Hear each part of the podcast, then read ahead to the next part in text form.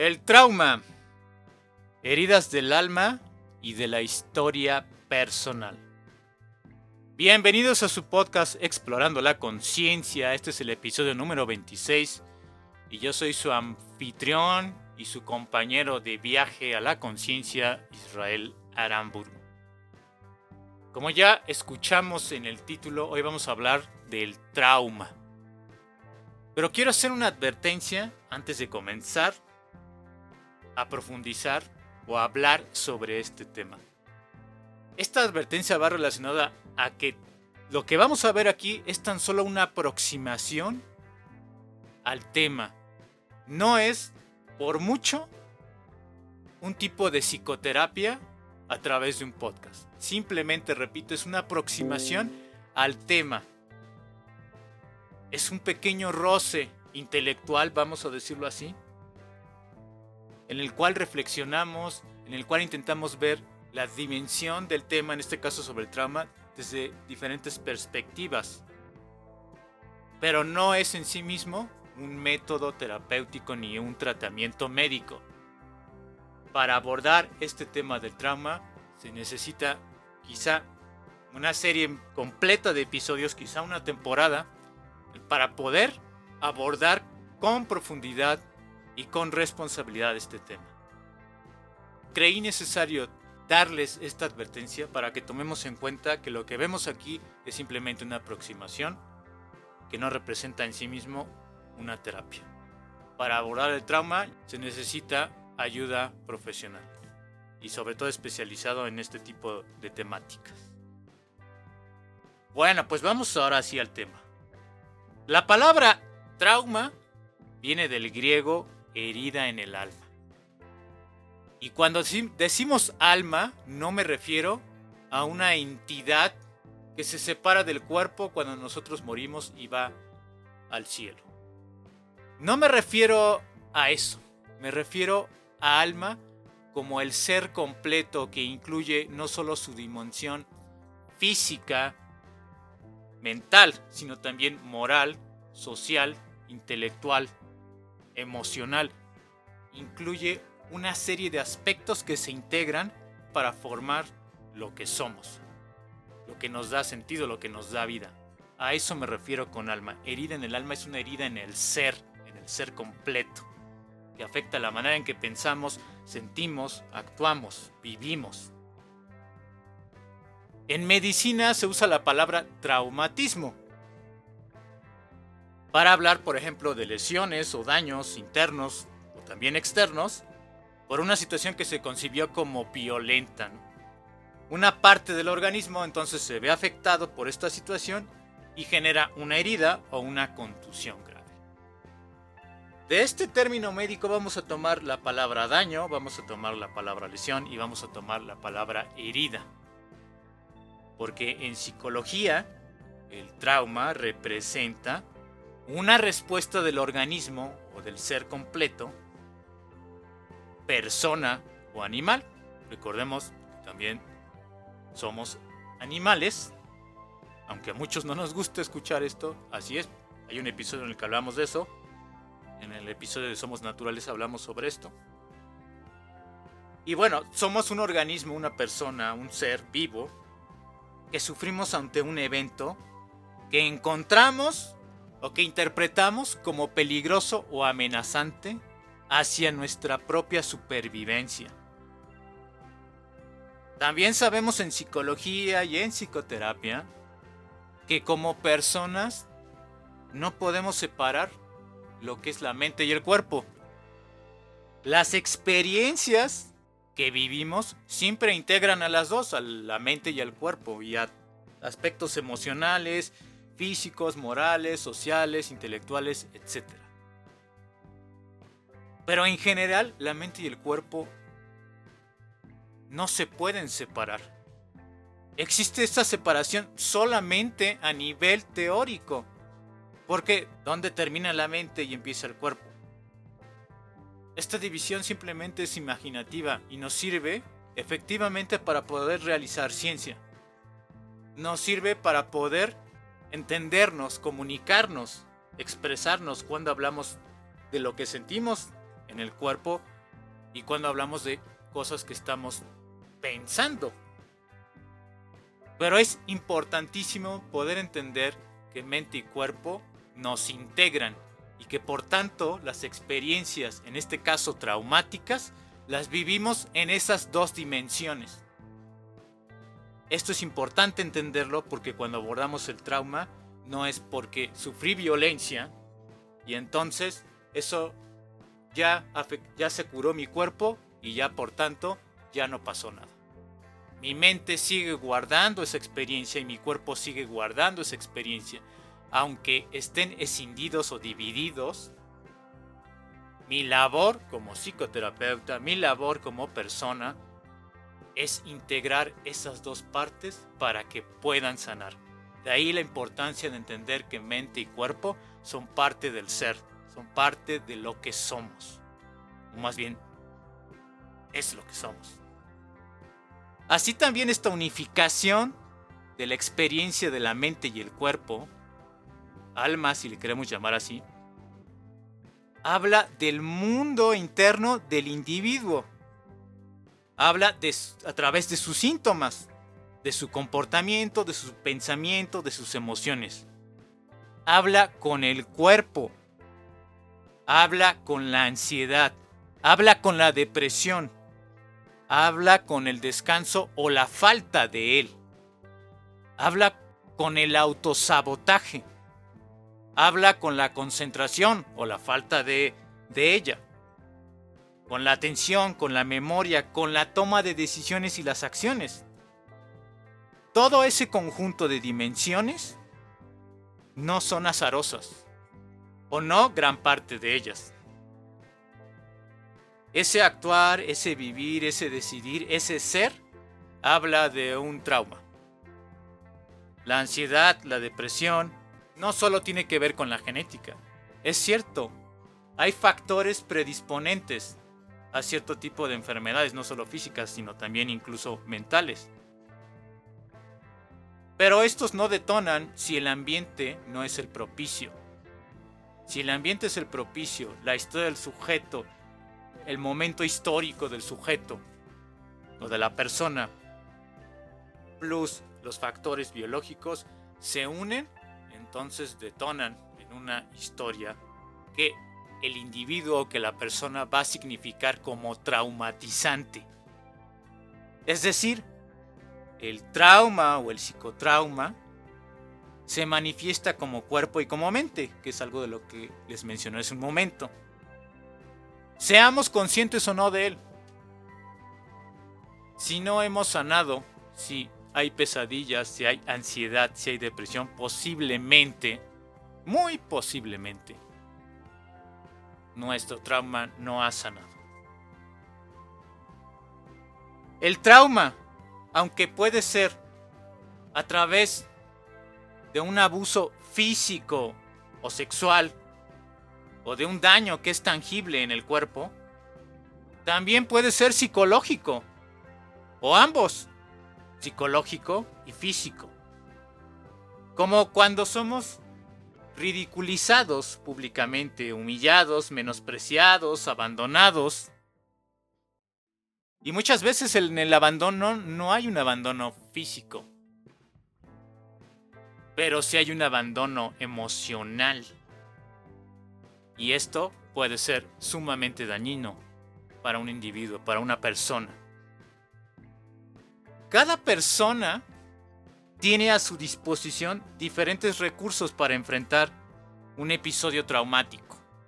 Estos recursos van desde los biológicos, como puede ser, por ejemplo, el temperamento, que el temperamento es innato, nosotros no elegimos nuestro, nuestro temperamento, formamos carácter, formamos conductas, formamos respuestas, aprendemos o no a manejar nuestra reactividad, pero no elegimos nuestro temperamento.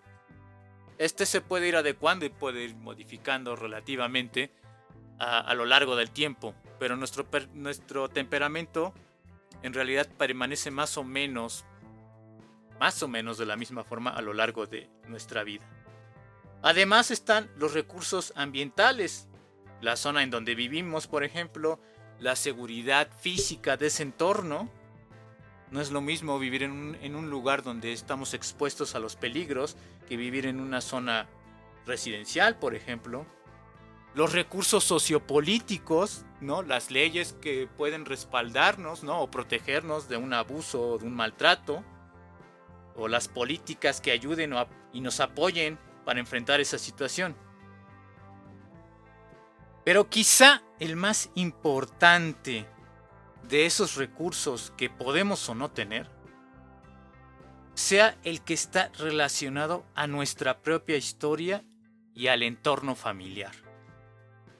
Ya que si en ese entorno, que supuestamente es nuestro entorno primario de seguridad, no nos brinda las herramientas necesarias, adecuadas para poder enfrentar emocional y socialmente una situación trauma, una situación traumática, entonces será muy difícil que nosotros por, por nuestra propia cuenta podamos generar nuestros, nuestros recursos o los recursos adecuados para enfrentarlos.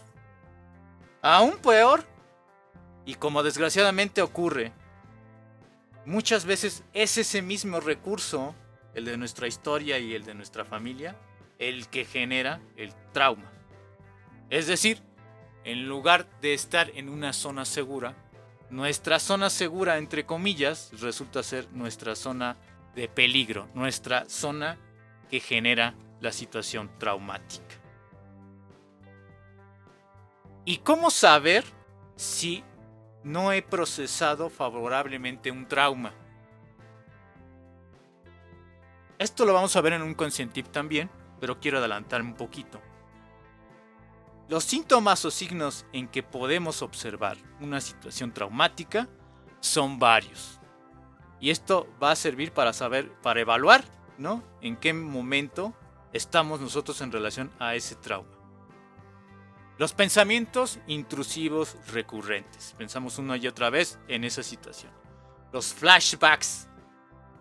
De repente estamos haciendo algo y tenemos un recuerdo a esa situación traumática. Pesadillas, esto es muy común. Tenemos pesadillas recurrentes que con sentimientos estresantes, angustiantes.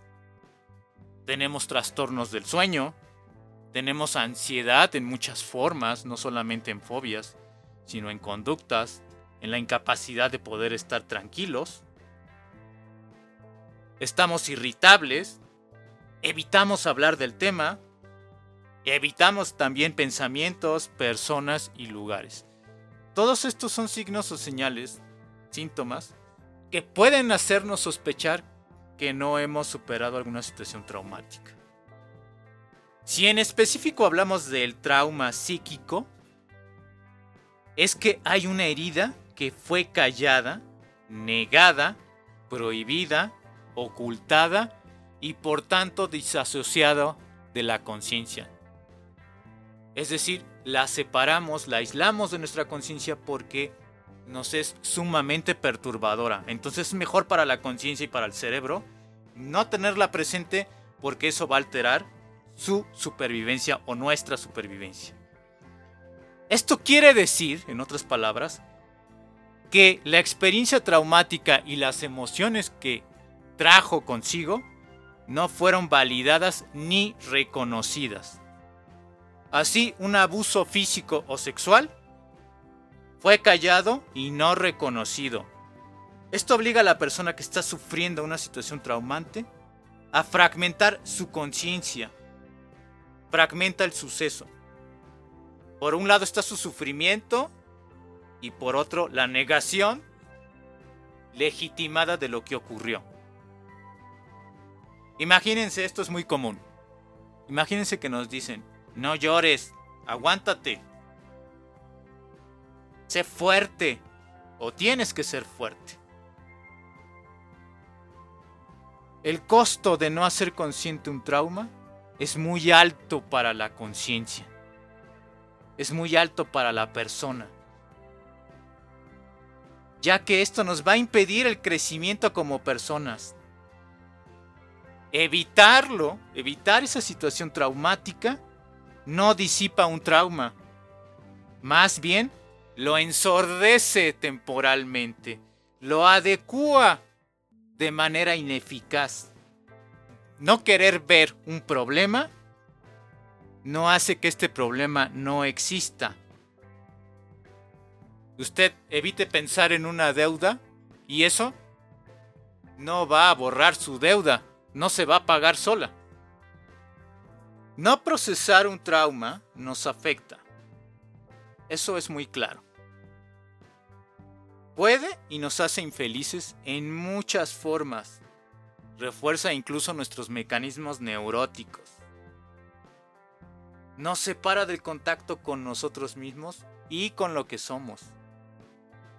Porque también nuestra historia es parte de lo que somos, incluyendo los traumas.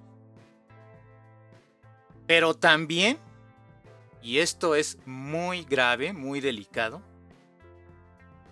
esto puede dañar a otros, ya que podemos atribuir daños cuando no los hay. Daños de otros hacia nosotros cuando no existen, ya que proyectan inconscientemente nuestros propios demonios, fantasmas, miedos y traumas en los demás. Traumas que no hemos hecho consciente, que no hemos integrado la conciencia y que no hemos por tanto sanado. Imagina a las personas que siempre culpan a otros de lo malo que es el mundo, de su propia desdicha, sin darse cuenta de su propio trauma, de su propia herida, de las propias situaciones que no ha sanado. No haciendo conciencia ni apropiando asertivamente sus situaciones traumáticas. En casos así, donde no damos cuenta de que depositamos culpas de nuestros propios asuntos sin resolver, nos llevamos, como decimos coloquialmente, entre las patas a los demás. Entonces, tenemos que el trauma necesita ser procesado dentro de nosotros mismos y también en nuestra interacción con el mundo.